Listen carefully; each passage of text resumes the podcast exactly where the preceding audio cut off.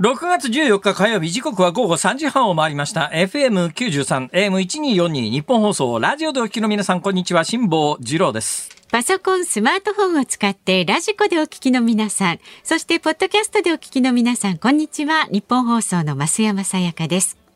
辛坊治郎ズームそこまで言うか。この番組は月曜日から木曜日まで辛坊さんが無邪気な視点で今一番気になる話題を忖度なく語るニュース解説番組です。金沢スイカうま 美味しかったですね。はいえー昨日いただいた金沢スイカ、はい、JA の金沢のスイカ部長の副部長さんが、去年の副部長さんが送ってくれたという、はい。えーその送ってくれたシリーズでいうと昨日あのここの会社の偉い人がですね、はい。えー内田雄基君が土産に持ってきてアナウンス部にしか配らなかった ヨーグルト味のもみじまんじゅうというのを必ずそのクレジットをはい。えーこの会社の一番偉い人から数えて何番目かの人が持ってきてくれたわけですよ。そうですね、事実です。えーでまあ美味しくいただいたんでございますが、ええ今日になって、だから多分ね入れ違いになったと思います。えーえー先月6月8日の放送で辛坊さんが食べ損なったヨーグルト味のもみみもみじまんじゅうは弊社の商品ではないかと思われます。差し出がましいと思いますが、ぜひ食べていただく。勝手ながらヨーグルトもみじを送らせていただきましたので、ご賞味くださいませということで。ご親切にはい、本当にありがとうございます。えーもみじまんじゅうの山田屋さんというところからヨーグルト味のもみじまんじゅうがですね、あえーありがとうございます。ありがとうございます。もう本当に気づかないでください。本当に。もうね、再三申し上げておりますけれども、とにかく、とにかく、あのー、100万円以上の現金ないしは、100グラム以上の純金以外のものは基本的にええ。受け取らないことにしておりますので、はいって言いながら全部受け取ってるな。本当 ですよ。それで満足して美味しかったっつっていただいてますけれども国。産のマンゴスチンが食べたい。やめてください。もう本当にやめてそういうの本当に。おねだり番組じゃないんだからもう。番で？組のこのね、あの品というものにね、ちょ。ね。そうですね。ええーおっしゃることはよくわかります。そそれではですね、はいえー品格を上げる方向の話を一つ。よろしいんじゃないでしょうか。皆さん、はいご報告がございます。え、なんと、ノワンと。風のことは風に問えお、増刷決定、七釣り発売。これ すごいこれが、まあ、あの、番組の品を上げることになるかどうかはかなり疑問ではあります。いいですよねただの宣伝じゃねえかその通りです。おっしゃる通りでございます。ああ、ええでもよかあの、った。七釣りですからね。はいラッキーセブンですよ。いいことありますよ。これは、ぜひ手に入れていただきたいですね。ちょっとうさんくさい商売みたいになってきちゃいましたよ今度は。いや、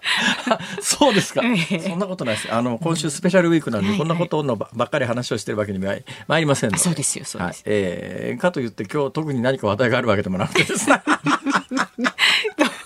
いや話題といえばですね、昨日帰りがけにあのここのスタジオを去るときにですね、えー昨日オンエアではあえて言わなかったんですが、はい。帰りがけにあのぼそっと口にしてみんなの品種を買ったネタは一つあったんですけども、はい。これは昨日の帰りがけに品種を買ってしまいましたんであこれはオンエアには適さない話題なんだろうなと思って。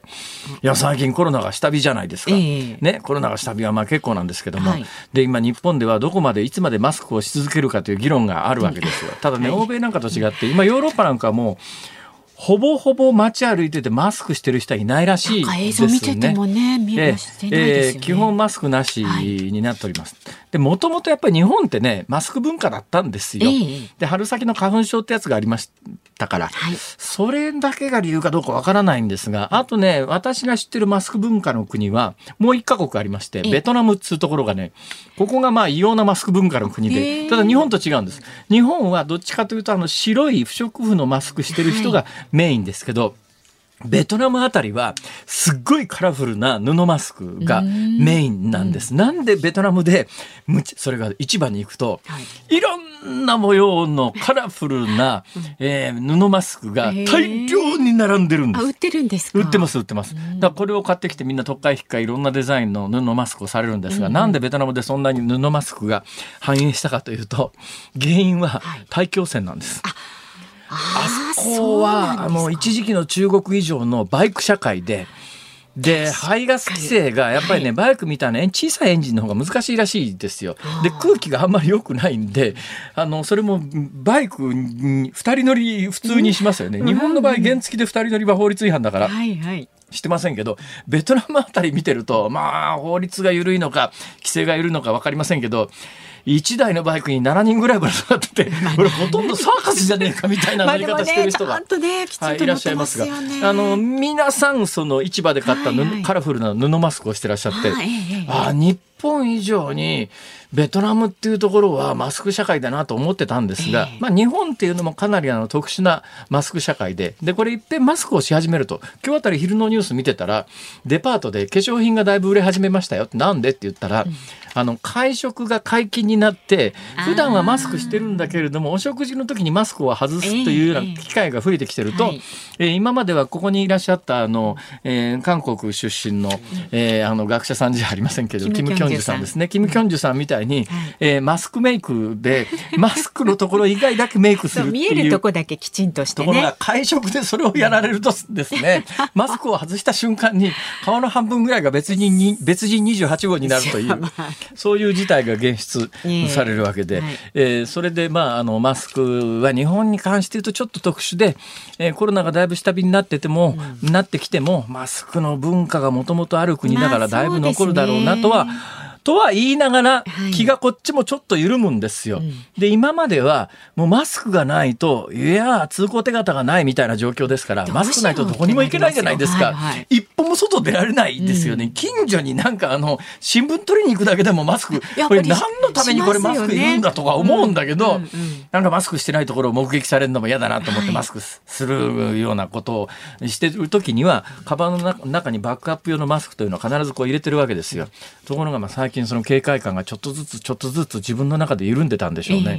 えー、で昨日の朝車で伊丹空港に、まあ、ヘリコプターが迎えに来なかったんで自分で運転して行ったんですね。で伊丹空港降りて車降りて駐車場からターミナルビルに行くまでに私あの安いとこ止めてますから かなり歩かなきゃいけないんですよ。1キロぐらい歩くんですね。1キロも歩くんですか？はいそうもっと近いとこ止めればいいのに近くなればなるほど上がるんですね。そりゃそうだ10メートルごとに100円ずつぐらい上がっていくんですねこれが。そうですけどまあ。いやそれで一番安いとこ探したらですね、はい、1キロぐらい離れてて。これもうちょっとストロークが短ストロークが短ければターミナルビルにバーンと飛び込むと、ドラッグストアがあるんでドラッグストアに駆け込んで、まあ、何が言いたいかというとマスクを忘れて出たんです。ね、マスクを忘れて出て、で、車で降りるときに気がついて、はい、あ、車降りるときに気がついて、カバンを探したんだけど、カバンの中にもバックアップのマスクもないと。で、あの、まあ、いや、マスクなしで空気に、大気にさらされるような状況に陥ったんですよ、昨日の朝。まずいな、これ、と思って。で、空港の近くだったら、もう全速力で、全速力でターミナルビルのドラッグストアに運んで、そこでマスクを買ってっていうのがあるんだけど、まあ今お話したように1キロもストロークがあるわけです、うん、1キロの間マスクなしで街を歩くことに関してかなり心理的抵抗があったんです。勇気がないですよね。ええ全くどうでもいいこと思い出しましたけど私ちょっと事情がありましてですね、えー、梅田の地下街をパンツ1枚で全速力で 走って洋服屋に飛び込んだことがあって何したんですか？バーンと飛び込んですいません。金ないんです。借金で全部上から下まで揃えてくださいって言ったことがありますけどなんかジョギングしてる人のふりしてですね、パンツ1枚で阪急梅田の3番街を全速力で走るという何ですかそれ？ちょっとこの事情については詳しくお話できないんですけど。理由があってもちろんです。自由がなくてそんなことしません。えー？それと同じぐらいの今回緊張感で、これマスクなしで1キロターミナルビルまで歩くのは難しいなと思って、だけど、どこ探してもマスクがないんですよ。で、車を降りるタイミングだったんで、あ、いや、必ずあるはずだと。昨日この車に乗ったと。はい昨日この車降りる時にマスクを外して車のゴミ箱にマスクは捨ててるはずだから ゴミ箱を漁るとマスクはあるはずだと。マスクはあっても使える案の定です。ゴミ箱の中にマスクが一つ捨ててありましてね。これを拾ってえー、事なきを得たというそういう話を昨日、はい、オンエア終了後にスタッフの皆さんと話してたら、はい、えー、だドン引きをされたので。行きますよ。これはラジオで言っちゃいけないんだと思って今日喋ってたら一緒じゃんみたいな。本当でですよ。それでは先進んでくだいやさい。真似しないでくださいね。どのタイミグングでマスクを外すかというのは今後やっぱり日本国民にとって大きな今テーマになりつつそうであると。すね。気になるところではあります。話ですはい。では今日も株と為替の値動きからお伝えしていきます。今日の東京株式市場日経平均株価大幅に続落しました。昨日と比べて357円58銭安い。26,629円86銭で取引を終えました。FRB アメリカ連邦準備制度理事会が金融引き締めを加速するとの見方からアメリカ景気が後退することへの警戒感が強まりました。800円以上値を下げた昨日の取引に続きまして幅広い銘柄で売り注文が膨らみました。で、為替相場は現在1ドル134円60銭付近で取引されています。昨日のこの時間と比べると変わらずという感じになっています。さあ、ズームそこまで言うか、今週は特集企画、中国、ロシアの脅威から政局、新型コロナの出口まで、新辛坊治郎ニュース徹底解説と題して、切れ味鋭い各界の専門家とともにニュースの本質に迫っています。で、この後は、昨日夕方から今日この時間までのニュースを振り返るズームフラッシュ。で、4時台は、参議院選挙、争点と与野党の攻防はというニュースにつきまして、政治ジャーナリストの田崎史郎さんをお迎えして伺っていきます。5時台に取り上げるのは長期金利日銀が定めた上限を超え0.225%に上昇というニュースについてズームしていきます。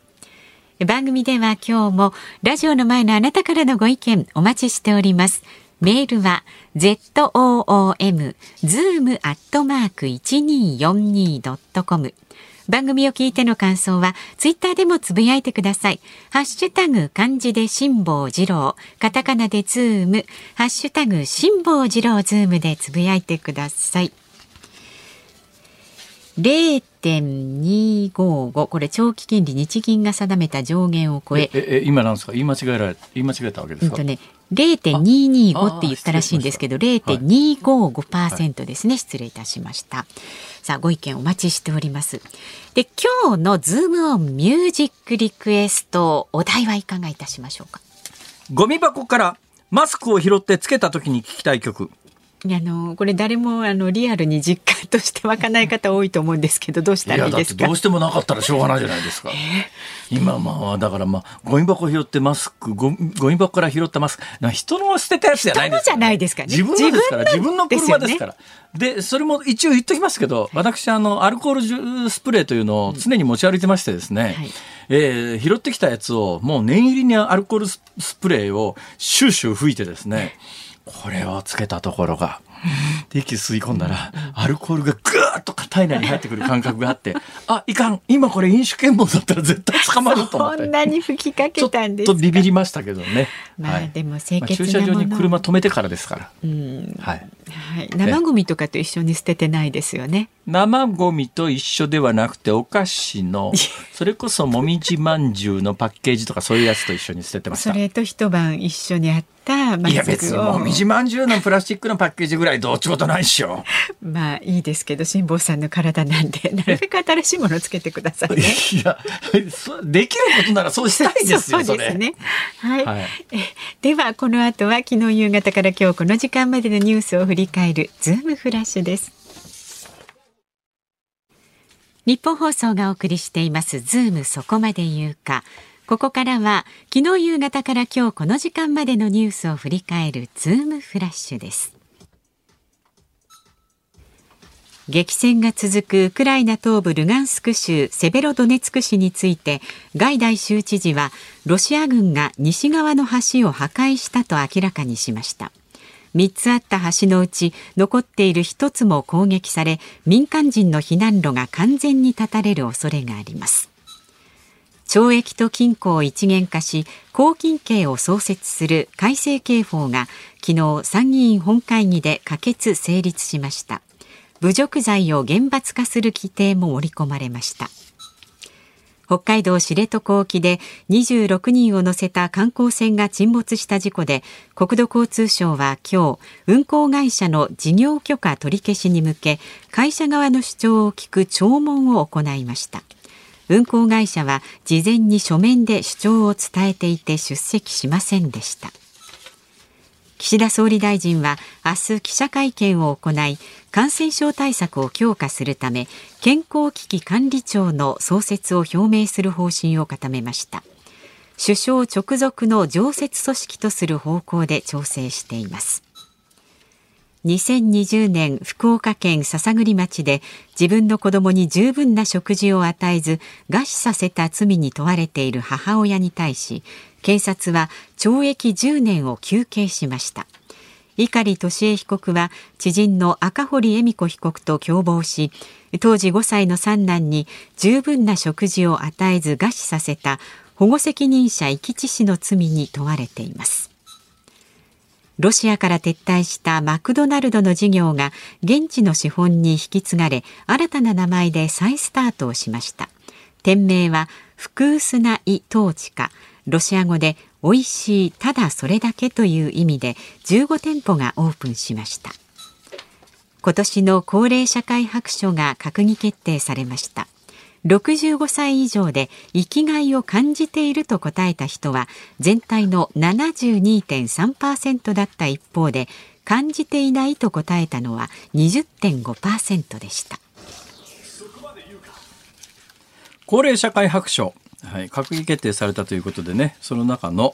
えー、生きがいを感じる程度について、まあ、この調査が、えー、新聞の見出しに踊っていたりしますが、まあ、これはあの高齢社会白書のごく一部でありまして、まあ、そこが見出しを作りたかったんだろうということが分かりますけれどもただ なかなか難しい質問だなと思うのは、うん、生きがい感じてますかと聞かれて え？ところがですね、これあの、白書を見ると、白書の原本取り寄せてみたら、生きがい、かっこ、喜びや悲し、喜びや楽しみ、かっこ閉じを感じる程度について。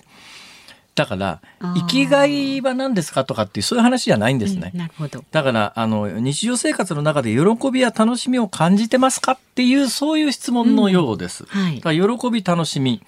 あの、まあ、ポジティブな方向性の、うん、そういう感情を感じるかということで、はい、まあ、生きがいを感じますかと聞かれりゃ、ね、え、生きがいですか？いや、特に 生きがいなんかないっすよっていう、そんな難しいこと聞かれてもなと、えー、まず私は最初にこのニュースについてそう思ったんですが、原本を取り寄せてみたらそういう質問ではなくて、まあ、喜びや楽しみを感じますかと。うんうん、まあ、喜びをたや楽しみを感じるかと言われりゃ、まあ、感じますね。まあ、感じますかね。はい、えー、ところがですね、うん、あまり感じないという人が大体平均で2割ぐらいいるよと。うん、でも逆に言うとですね、えー、十分感じてるというのは65歳以上。これはあの、調査は65歳以上、65歳から74歳、75歳以上。だからまあ、いわゆる、えー、一時期とっても評判が悪かった後期高齢者。中期高齢者、それからまあ、初等高齢者、そんな言い方しないから、私これにジャンル分けにするとこれに入っちゃいますからね。ね。えー、紛れもなく高齢者でありますが、うん、まあ、大体どこの層も十分感じていると、えー、そういう答えが2割前後ですね。うん、で、多少感じているという人が5割前後、両方合わせて7割ぐらいの人は、まあ、喜びや楽しみ、うん、えー、感じてますよ。と、まあ、感じるよ。はい、いうこと。ただね、はい、えー、ずっと見ていて、うん、で、これ、あの、いろいろ、例えば、あの、スマホ使ってますか？って、はいはいはい、はいって答えた人と、ね、いや、使ってませんと答えた人と、の中で、この喜び楽しみを感じる人の割合が多いとか少ないとか、まあ、スマホをどうも使ってる人の方が、えー、喜び楽しみ感じてる人が多いよとか、えー、そういうのがあるんですが、ただねそういうのってうんまあいや他の要素によって答えが変わってくるんで決定的に重要な影響を与えてるのは何かと思ってずっと見ていったらですね、ええ、健康状態ですよ。もう確実に言えるのか。これは顕著にね、はい、もうだから健康状態が良くないと答えた人は、はい、えー、喜びや楽しみを感じますか？とこういう質問で、全く感じないとあまり感じていないを合わせると60%ぐらいになっちゃって。はい、十分感じている多少感じている両方足しても30%ぐらいと。まあ、あの健康でね逆にね健康状態がいいって答えてる人はあの喜び楽しみ感じますか？ってこういう質問に対していや全く感じないあまり感じていないってね8%ぐらいまでぎっきり減るんです。で逆に十分感じているっていう人がね5割超えると。多少感じているという人を合わせると90%ですよ。いやだからね高齢者にとって当たり前の話だけど、何が一番大切かというとその精神的な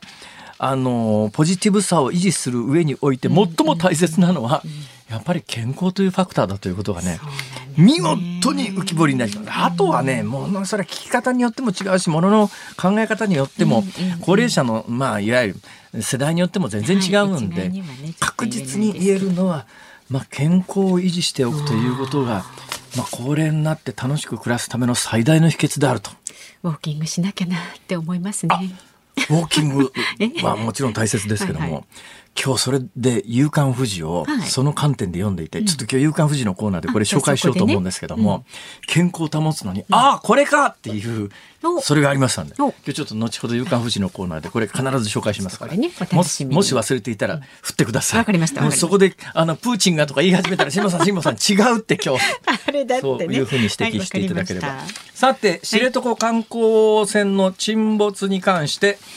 まああのうんえっと、営業免許取り消すのかな？事業許可を取り消す処分の聴聞会って必ずあのこういう時には会社側のうん弁明聞かなきゃいけないっていう手続きがあって、これに関して会社側は出席しなかったよというでその事前に提出した陳述書の内容で会社側はこう言ってんですよ。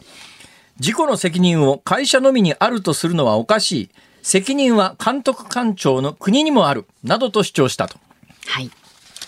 えーこれを聞いた時の私の印象は、あの、多分ね、世間一般とちょっとずれてると思うんですけどええ、お前が言うなではあるけれど、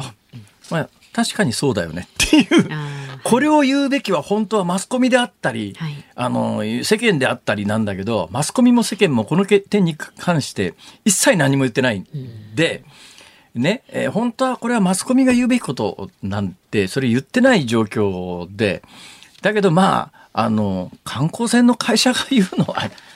違うわな。感情的にはあんたが言うなっていう、まあ、単にそれだけの話なんだけど、ただまあ今回のことに関して言うと国交省にはいくつか大きな責任があって一つはやっぱりあのね、えー問題が分かっていながら携帯電話で、あの許可出してたとかですね。それからこれはねデマなんですが最近あの報道されてますけど、えーエンジンルームの隔壁に穴が開いてたのに、ええ。で国交省はそれは閉めなさいって言ったって話なんだけど、まあ、その後放置されていたと。えでこれがなんか沈没と関係があるようなニュース原稿がまだいまだにあれだけ俺が言ってるのに関係ないからね。あれはもともと水密用の区画じゃないから、あれ何のためかというとですね、エンジンルームはここからここまでエンジンルームですよっていう境目ちゃんと作っとかないと、あのこれもう本当にこ国交省の建前みたいなもんだけどエンジンルームの広さによって消火器の本数とか違ってくるんですよ。あだからこれ蓋しとかないと、この消火器では許可おりませんよってあ。いう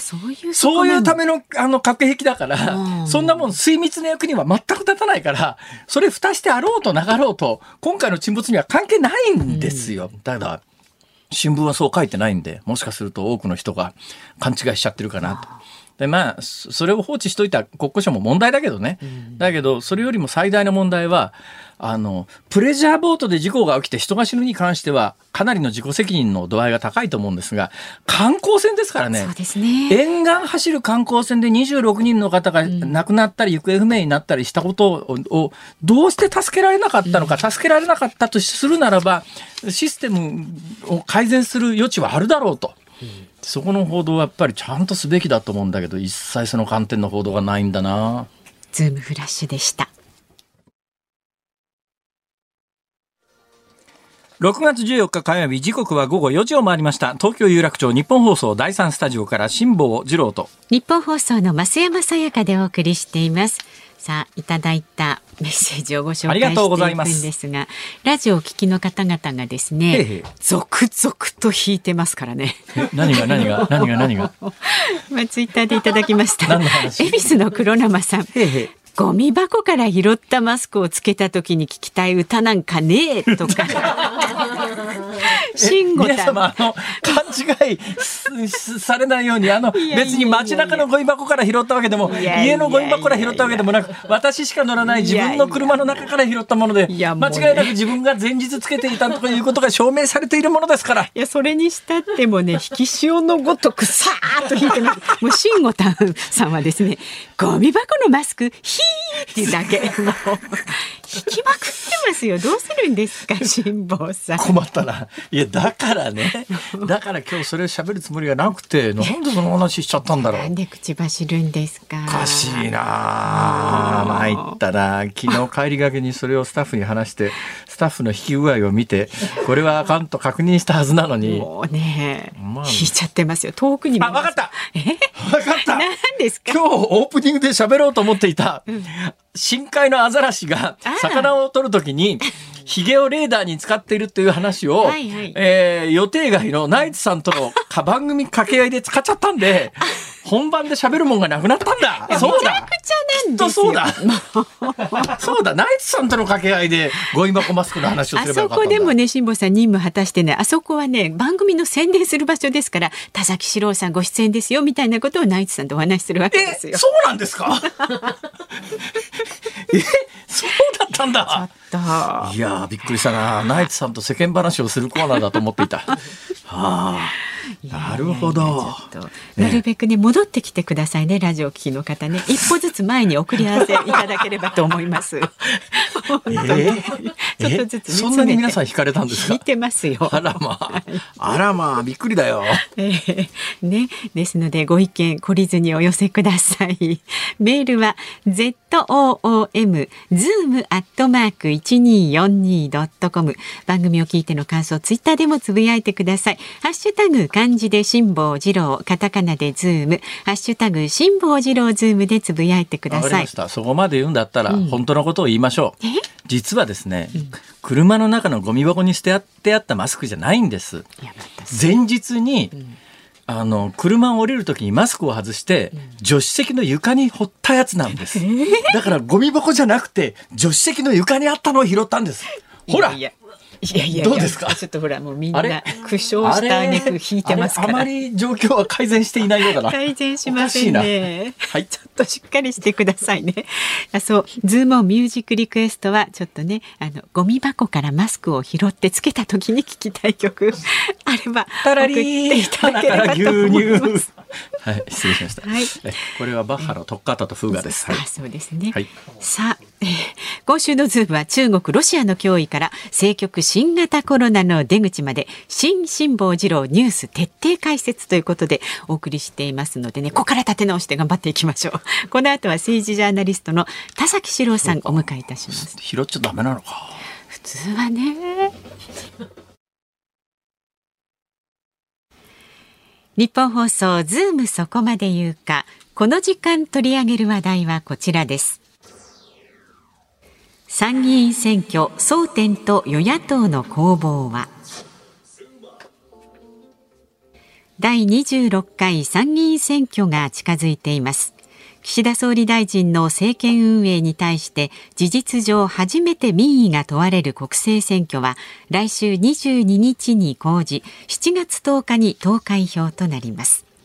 この時間このニュースにつきまして政治ジャーナリストの田崎史郎さんに伺います。よろしくお願いいたします。よろしくお願いします。よろしくお願いします。いやお元気ですね。田崎さんおいくつになられたんですか？間もなく72ですね。72はい。72まあでも最近1週間ちょっとですね。え？あと1週間ちょっとあと1週間ちょっと、はい、最近の感覚で言うと72ってまだまだ若いかなっていう感じですか、はい、あ、えー、あのー、今回の参議院選挙ですが、はい、ぶっちゃけ言ってなんか全然盛り上がってる気配がないんですけど、はい、本当に盛り上がってないですね。いやあの参院選挙、最低の投票率が1995年の44.52%なんですね。はあ、でこれはねあの、自民社会先駆けが連立した後村山富一政権で行った参院選挙なんです。あで、ね、あの時はよく覚えてます、阪神大震災の年ですから。そうです、そうです、そうです。ね、そうです、そうです。で、地下鉄三輪の年でもありますよね。そうです、そうです。でとにかくそれまであの戦後政治の中で対立してきた自民党と社会党が手を組んじゃったんですね。はあ、でそれであの有権者からすると何なんだと、政治は。どっちらけっていうか、まっちらけっていうか、ええそんな感覚でしょうね。でだって社会党があれだけあの、安保反対自衛隊意見って言ってたのが、えー自衛隊は合憲ですみたいな話になっちゃった直後ですよね。そうです、そうです。でね、あの時に無党麻生がね、5割を超えたんですよ。無党派層。うん、はあはあドーンとうん増えて、ええでそれ以来、無党麻生はあの5割前後をずっと推移してるんですね。えええ今回の選挙って結局のところあのどんな戦いでどうなるんですか？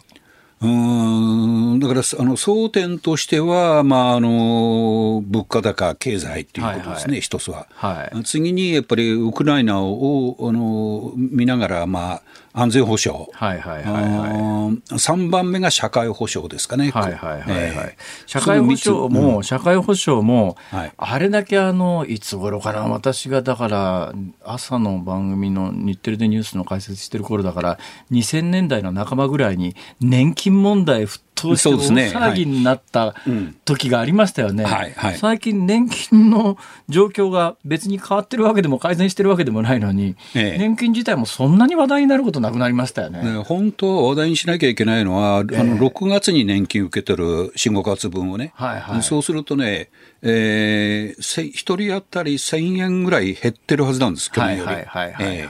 で、それがもっとあの問題点として浮上していいはずなのに、ええあんまり言わない言われてないそれ。あれですね、あの、自民党の幹事長が突然、高齢者だけ、なんか1000はい円だからそうですそうです2000円だから配るって、なん5000円でずつ配るっていう。なんで？って言ったら、その、その6月に4月、5月分の年、2ヶ月分の年金が配られて、はい今年はマクロ経済スライド等々の運用で若干、あの、年金額が減るんで、ええ減る分補填しようっていうのが話題になりましたよね。そうです、そうです。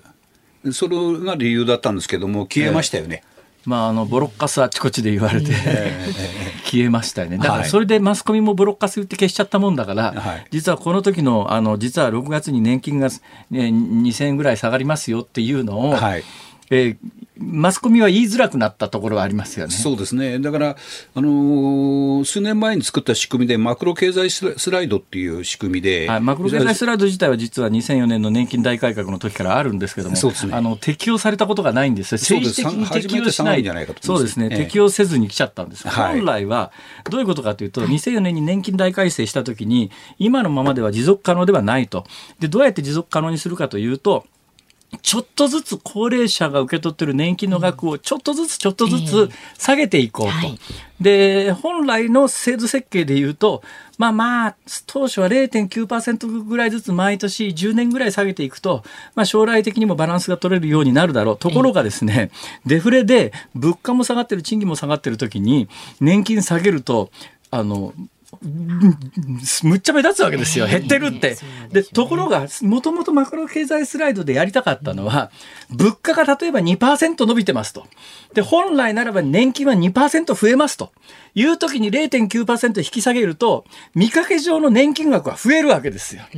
そうやって、ちょっとずつごまかしながら、あの、見かけ上の金額は下げずに、実質的な年金額を下げていくっていう制度設計だったんだけど、これやろうと思ったら、物価の方が上がらないから、物価が下がってるのに、さらにそこから、あの、年金下げると、むっちゃ下がってる感覚が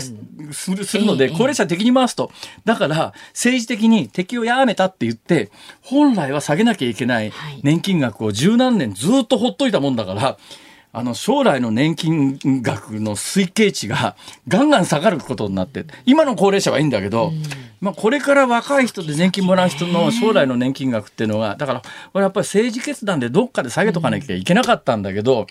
私これをやってこなかった政治の責任は極めて重いと思います。全部若い人に将来的にしわ寄せがいきますからねこれは。だから現役世代の給料が下がってるんで、あの年金も減らしますという論理なんですけどね、ええ。政府の考え方は。はい。ええそうなんです。ね。もともと物価スライドだったやつ、うん。年金って物価スライドだったんだけど、年金と賃金と両方連動性にして、えちょっとだけ複雑になってるんですが、まあ、大きな概念で言うと今説明した通りで、本来はもうちょっと下げなきゃいけなかったのを下げてこなかったんで、だけど、そういうわけにもさすがにいかなくなってきたんで、で、最近ちょっと物価が上がってたりなんかもするので、まあ、若干下げ、こと今年度の改定では本当に若干下げる。これがまあマクロ経済スライド。これ2004年に制度設計しができたた時に私年金の真実って本書いたんですよ、その中でマクロ経済スライドについてお先マクロ経済スライドって書いて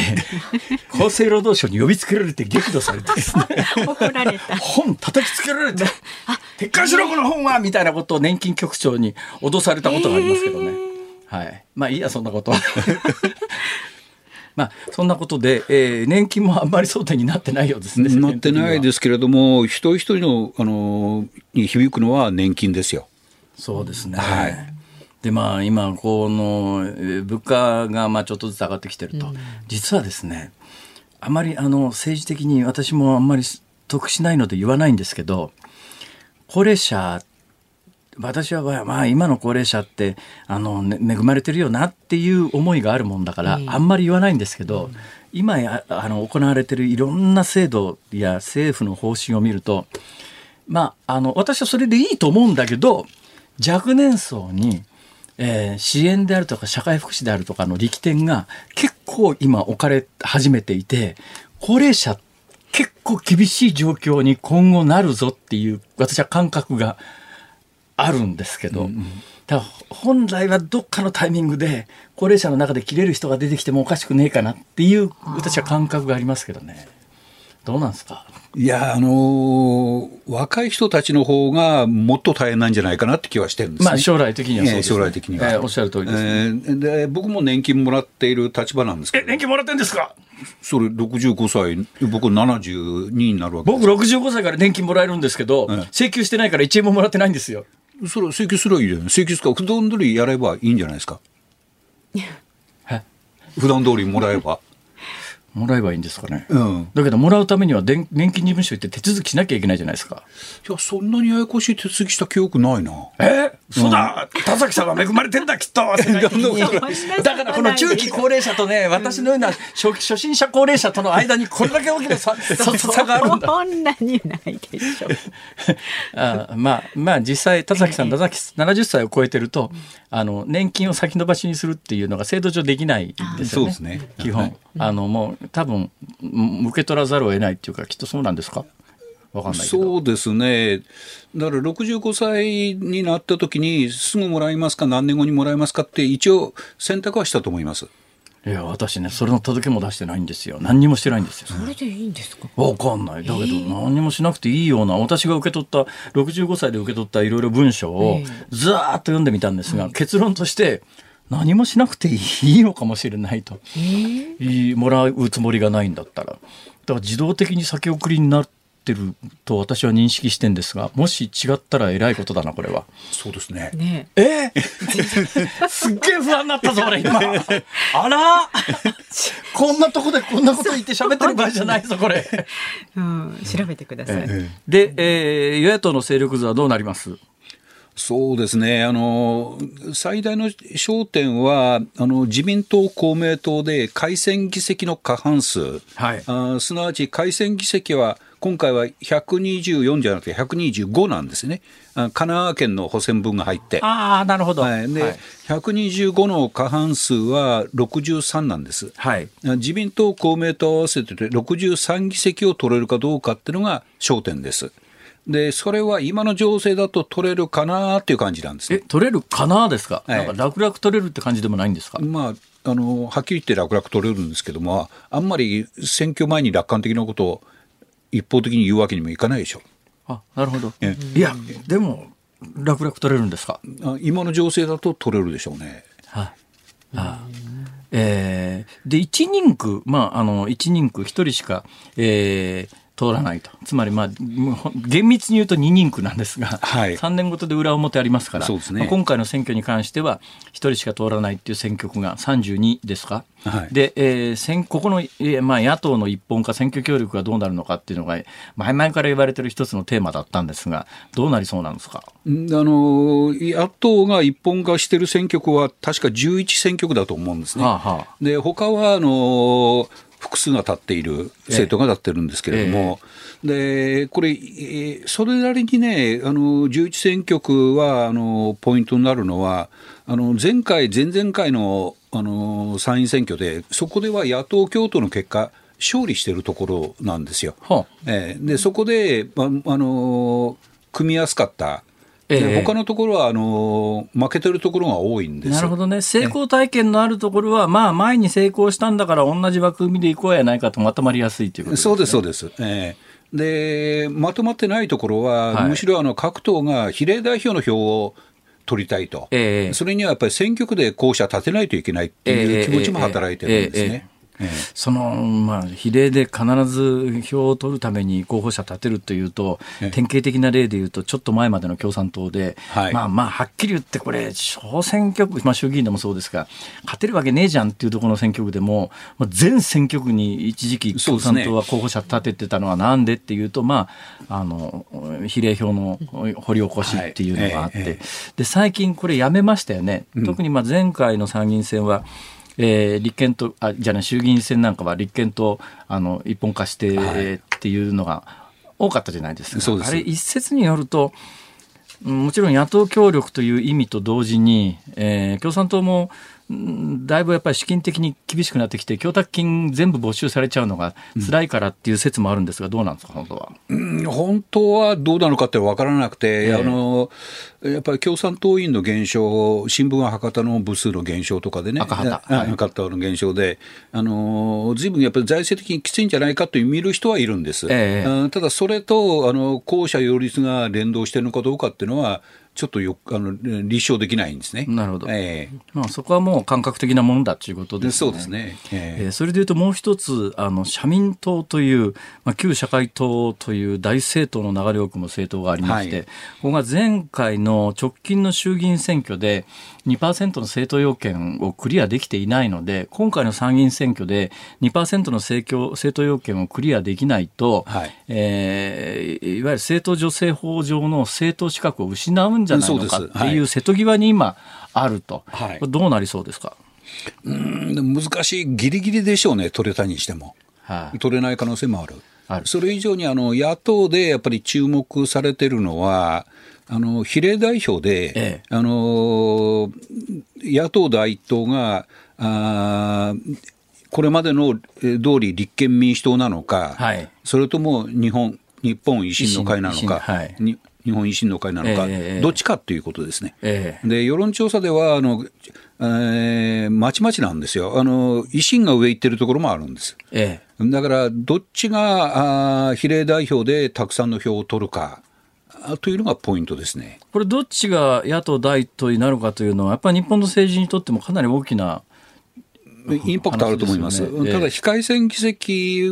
まあ、含めると、まだ、あのーどうやってもひっくり返んない残ってる立憲の方が多いと思うんですけれども、はいはあれは選挙区では、いあの維新よりも立憲の方が多い可能性があって、えええー比例代表での得票数の問題と全体の議席で、えー比例では維新が多かった。しかし議席数では立憲の方が多かった、はいというあの可能性がありますね。現状、確か私のおぼろな記憶でいうと、改選議席でいうと、維新と、えー立憲は3倍ぐらい差があるはずですから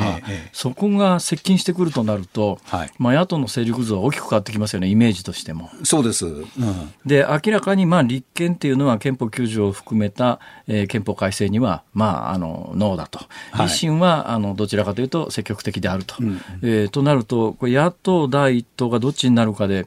まあ、日本の憲法問題がどうなるかっていう非常に根幹のところの話になりますよねこれ。そうですあのだから去年の衆院選挙で、えー立憲が振るわなくて、はいまあ、維新が伸びた、ええその結果あの、衆参両院におけるあの憲法審査会、あ憲法調査会かあのあの審議が進んだんですね。ええーだからすやっぱり選挙結果はそういうふうに影響を与えてくるでだと思うんです。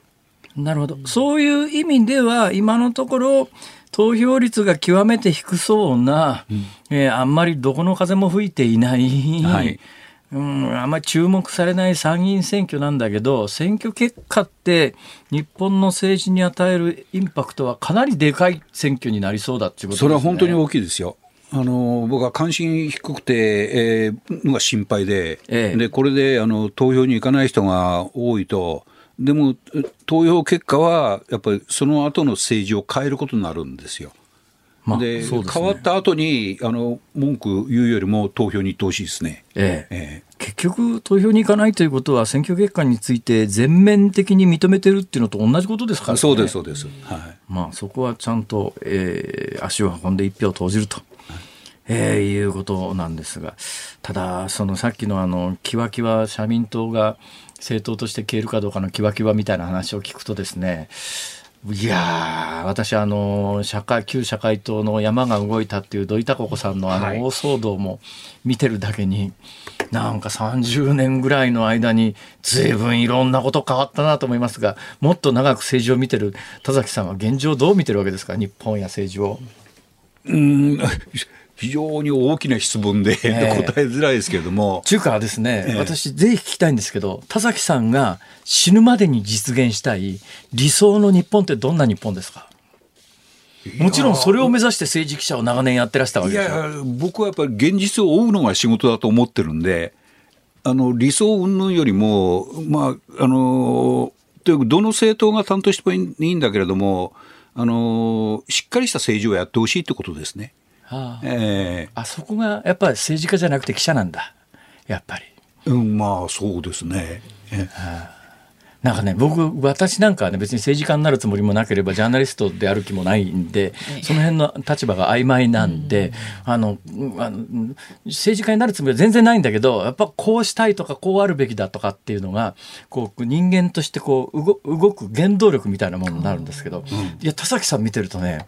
この人は根っからのジャーナリストだよなって。つまり自分がこの国こうしたい。昔だけどね新聞記者もいろいろでね、はい、あのある有名な新聞記者なんか政権与党のあの総理大臣の自宅までいいて自宅にこういい続けてて総理大臣の答弁書を 自宅で書いてたような記者いますよね昔。そうですね。だから昔はあの非常にやっぱり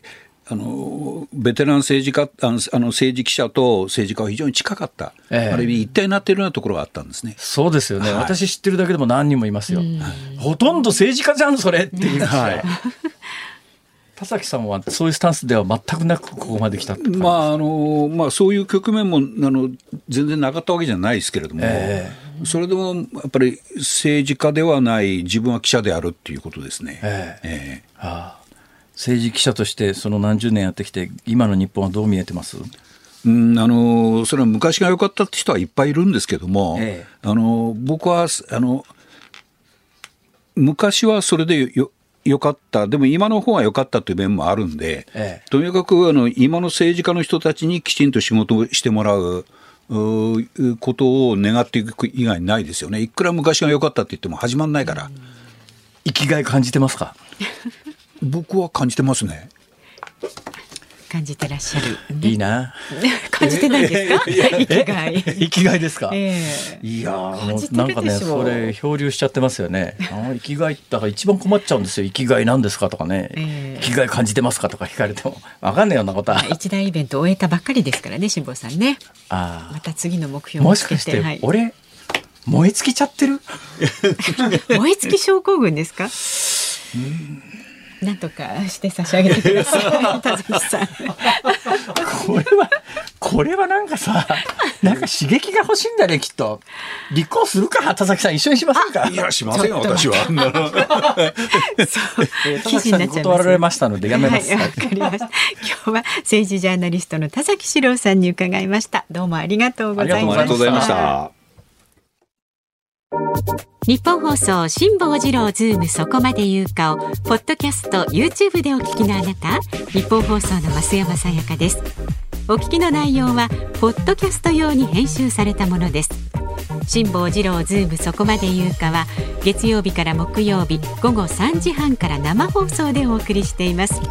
ラジオの FM93 AM1242 に加えてラジコでもお聞きいただけますよ。ラジオラジコではポッドキャスト版にはないあんなことやこんなことがいっぱいです。ぜひラジオラジコでも聞いてみてください。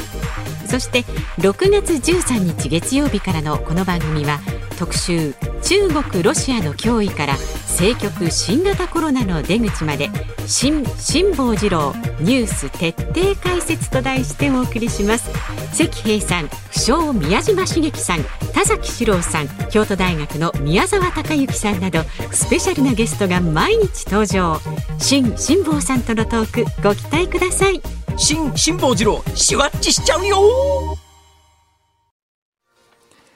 6月14日火曜日時刻は午後5時を回りました。辛坊治郎です。日本放送の増山さやかです。ズームそこまで言うか。この時間はズームをミュージックリクエストに寄せられたリクエストご紹介していきます。ありがとうございます。今日のお題はゴミ箱からマスクを拾ってつけた時に聞きたい曲。まあ、このお題にしてはねもう本当今日はねありがとうございます。頑張りました皆さんこんないただいて、はい、ご紹介皆さんと共に作る番組です。そうですね、はい、間違いない。えー、まずラジオネームポルトフィーさん、長崎県五島市からですね、三十七歳。鈴木雅之さん、熱帯夜真夏のエクスタシーをお願いします。ですかその曲は。歌詞に見てきたねとあるから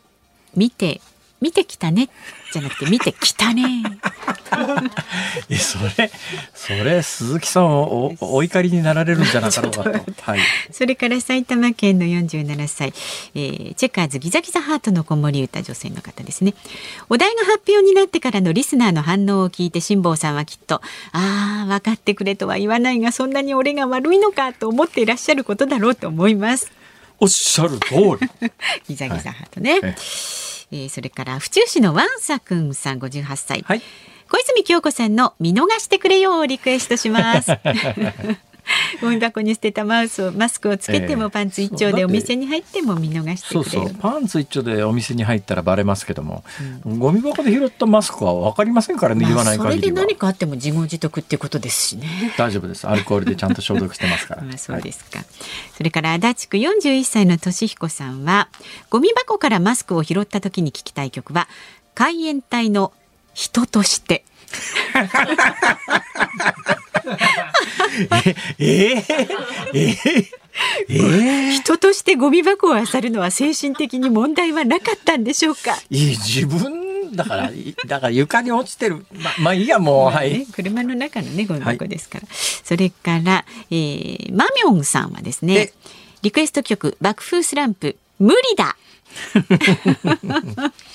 はい、えー、もうそのままですよ。いいですね、はい、はい。東京都の東京ハッチさんは、え。えー、今日のリクエスト曲は西城秀樹さんの勇気があればでお願いします。そうですよ。勇気があれば何でもできる。ね、いや、自分が使ったものとはいえ、一度ゴミ箱に捨てたマスクを再利用するのは、私としてはかなりの抵抗があり、勇気がいや、私だって抵抗ありましたよ。バニやむを得ずですから。ある意味勇気ある人っていうことですね、辛坊さんね、はい。ありがとうございます。大阪府大阪市の坊次郎さんはですね。坊次郎さん。えー、リクエスト曲「悲しくてやりきれないザ・フォーク・クルセダーズ」今の状況を歌にしてみました。いい曲ですね本当にね、はい、福島県からは、ゆこぺこりんさんビーズの「ラブファントム」リクエストしますどうして？これね歌詞が「いらないものを捨ててしまおう」っていう歌詞があるそうですよ。そうなんですそれから目黒区のシンゴリラさん男性。松田聖子さん夏の扉をリクエストします。なんで？理由はたとえゴミ箱から拾ったマスクだったとしてもサビに何度もフレッシュという言葉が出てくるようにフレッシュなものであると自己暗示をかけながらつけると思ったからですフレッシュフレッシュいいですね。いいですね。いいですね、それなんか歌いながらだったら大丈夫だと思います、まあ、はい、それから港区の二刀流海岸さん、はい、え高橋真理子さん桃色吐息。拾ったものでね 自分の愛の吐息を吹きかければ咲いてこぼれる花になると思えば大丈夫。あ大丈夫大丈夫大丈夫大丈夫。名古屋からはのすけママさん。えー、っとですね今日のミュージックリクエストゴミ箱からマスクを拾ってつけた時に聞きたい曲はですね嵐のきっと大丈夫。うん、そうそうですよ。大丈夫ですよ。嵐だってそう言ってるじゃないですか。いや、まあ、嵐はマスクゴミ箱から拾ったものを想定してないです、そうですか。はい、はい、神奈川県藤沢市の純粋な雑種さん、五十五歳。ゴミ箱から拾ったマスクを昭和カレス好きしかないですね。寂しさに負けたいいえ世間に負けた。昭和カレス好きはねなんか聞くたんびにね私ね飯田浩二さんを思い出すんです、ね、いやそれはいやちょっとそのイメージは払拭してあげてくださいか。りました。ははい。い。えー、八丈島のキョンキョンさん60歳。えーとですね、自分が一度ゴミ箱に捨てたマスクを拾ってまたするところをもし他人に見られてしまったら罰が悪くて開き直るしかないかもしれませんね。宮古晴美さんのあら見てたのね。えーそしてですね、一番ね、多くいただいたのがこちらです。はい和田アキ子さん、だってしょうがないじゃない。そうですよ。こちらね、いろはにこんぺいとうさんとか、矢車そうさんからいただいております。本当に。もうこんなにいただいちゃってね、ご無理ね、させてしまって。今日はもうありがとうございます。曲でそうですね和田アキ子だってしょうがないじゃないもうそれが一番ね気持ち的にはしっくりしますけどもどね。本日のズームオンミュージックリクエスト、はい決定いたしますお宮古晴美あら見てたのね。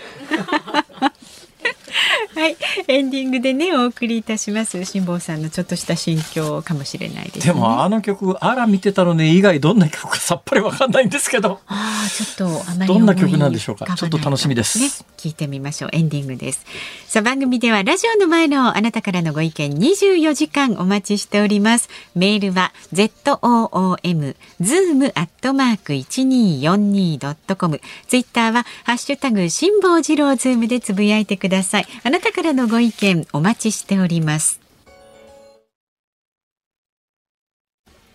日本放送辛坊治郎ズームそこまで言うか。今日最後にズームするのはこちらです。長期金利日銀が定めた上限を超え0.255%に上昇。昨日の国内債券市場で長期金利が上昇しました。指標となる新発10年もの国債の利回りは前の週末と比べると0.005%高い0.255%となりました。日銀が長短金利操作でえー長短金利操作での変動幅の上限として定める0.25%を超え2016年1月以来およそ6年5ヶ月ぶりの高水準をつけました。びっくりしましたね。ただこれびっくりしたっていうのがどこまで伝わるのかなっていう感覚があるわけですよ、はい。どういうことかというとえー今日本って金利上げられないんです。金利が上がると大変なことになるんです。今いろんな意味で大変なことになるんですがまあ一つはやっぱり国の借金がものすごいことになってますから、これの金利が上がると借金の利回りが増えてですね、えー予算は組むけどもなんか借金の利回りにみんな消えていっちゃうよみたいなことになりかねないですから、ええ。まあ金利は国も上げられないし民間も上げてもらっちゃ困るんですよ。はい。えーまあ、簡単に言うと例えば住宅ローンなんか今ものすごく低いから世の中回ってるところがあってで今マンションの価格なんか20年前30年前に比べると特に都心部のマンションなんか倍どこじゃない、下手したら3倍ぐらいの値段になってますが、はいところがこれで暴動が起きないのはなぜかというとですね、えーものすごく上がってんですよ。値段は2倍も3倍も。うん。だけどその頃に比べて金利が異様に低いですから借金して家買った時の生涯のトータルの支払い額は、うんまあ、当時例えば2000万3000万のマンションが今6000万7000万で売られてるとしても、トータルで払う金額は金利が低いから変わんなかったりなんかするわけでだから昔金利が高かった時代に借金できる上限とええ。今できる借金の上限と全然違うんです。これ低金利だからそんなに社会問題になってないっていうところがあって、まあ実はあのお金の価値が下がってますからマンションの価格なんか3倍ぐらいになってんだけど、でも世の中で暴動が起きないのは金利が低いからまあまあなんとか買えるかなっていうところで、えー成り立ってんですよ社会は。金利が上がった瞬間に、それマンションの値段が下がりゃいいですけどね下がんないですからね。金利が上がった状態で今のサラリーマン6,000万7,000万のマンション買えるかというとまあ無理ですよね。えーでいろんなところでそういう圧力が噴出するんで日本って金利上げられないんです。ところが難しいのがですねこれは非常に難しいんですけどもともと金利の上げ下げっていうのは中央銀行っていうのは短期金利の上げ下げで調節してたんですね。はい長期金利っていうのは基本的に需要と供給のバランスで国債という政府の借用証書がどのくらいで売買されてるかによかによって長期金利というのが決まったんですが、とにかく日本は金利上げるわけいかないんで金利を徹底的に抑え込むために日銀は何をしてるかというと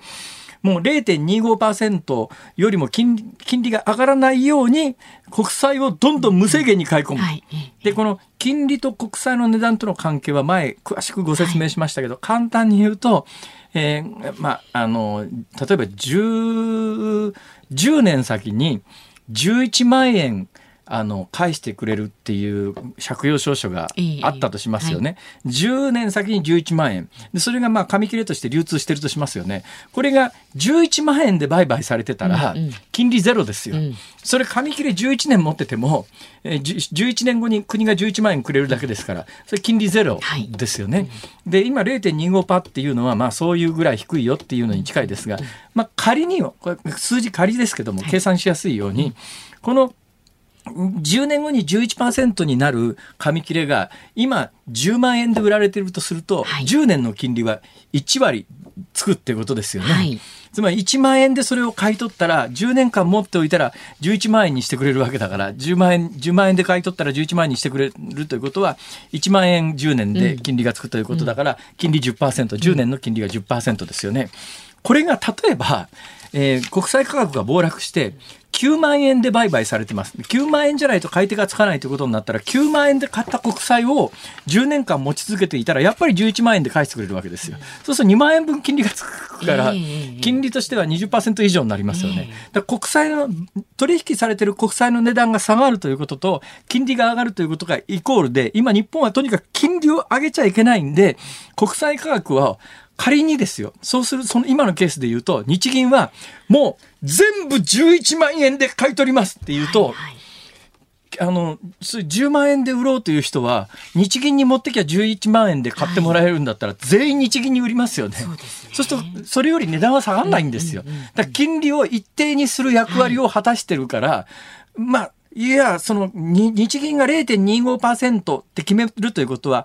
国債の買取価格を決めてるということだから、それより下がることは理論的にありえないんですよ。ええつまり、それより安くなりそうだったら日銀に買い取ってもらえばいいわけだから。それを下回ったということは、よっぽど国債売りたい人がいるんだねっていうそういう世界で、でも理論的にはあありえないっていうか、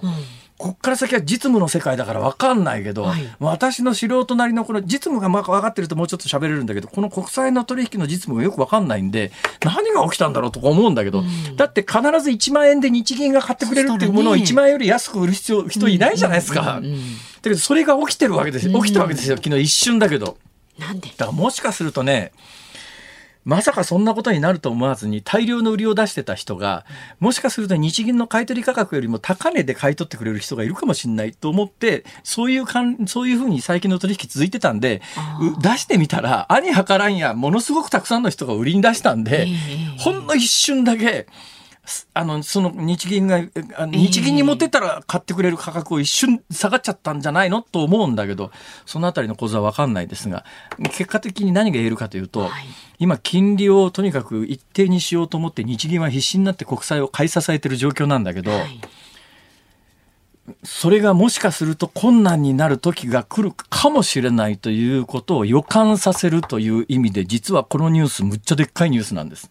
そうですよね。困難になったらどうなっちゃう、だからありえないことが起きて起きたっていう感覚ですね、私の感覚で言うと。だから金利はとにかく今日本は上げられないですから、何が何でも抑え込まなきゃいけないんだけど、どこまで本当に日銀が抑え込めるんだろうっていうのが、ほんの、ほんの小さい疑問だけども、一瞬昨日、き昨日なんか、え、おえ、ありえないこと起きたよなっていう、そういう意味です。で、そのお金と金利の話をするとですね、まあ、ちょっと話長くなっちゃうんですけど、まあ、もう一つだけ話をすると、今あの、日本は外国が8%、9%の物価高で日本は2%だからええ大丈夫だみたいな話ことを国会答弁でも言ってますけど、そうじゃないんですよ。ドル自体が、要するにどんどん価値が下がってるから、アメリカの物価が上がってるっていうの、そういうことでしょ。その価値が下がってるドルよりも、さらに円が価値が下がってるっていう、そういうことですから。だから2%どころじゃないんですよ。国際的なものの価格に関して言うと、円の下がり方は。っていうことは認識しておかないとやばいぞと。以上です。ズモンでした。のミュージックリクエストをお送りしているのは東京都八丈島のきょんきょんさんと滋賀県立東市のビワマスちゃん。え、お二方もいらっしゃったんだ。お二から、お二方からのリクエストです。宮古晴美、あら見てたのね !1966 年の曲です。そうですか。はいい。さあ。えー、日本放送明日の朝6時からの OK 工事アップ。明日のコメンテーターは青山学院大学客員教授でジャーナリストの峰村健二さん。取り上げるニュースは、米中高官が会談、えー、サリバン大統領補佐官、衝突回避へ対話維持を、それからポストウクライナ戦争、習近平とプーチンはどう動くなどお送りします。で、この、えー、日本放送、辛坊治郎ズームそこまで言うか、明日は新型コロナの出口につきまして、京都大学医生物学研究所准教授の宮沢孝幸さんとズームしていきます。なんかこの曲に乗って、そうお知らせするのがちょっと不慣れな感じになってしまいますが、この後6時からは、鶴子の噂のゴールデンリクエストをお送りいたします。お隣のスタジオに鶴子さんとお宮子さんが。あら見てたのねこれは辛坊さん、のぞきの歌でか。これはのぞきの歌あですか。ら見てたのね。そんなこ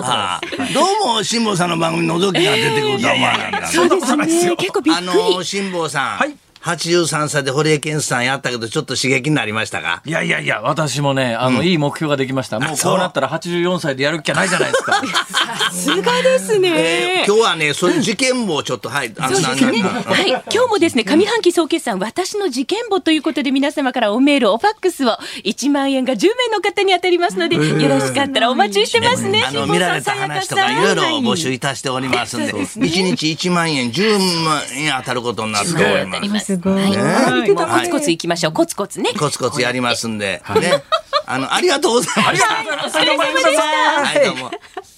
さあ、そろそろお時間です。あら見てたのあ、もういいですか？そうですか。辛坊治郎ズームそこまで言うか、ここまでの相手は辛坊治郎と、増山さやかでした。明日も聞いてちょうだいあら聞いてたのね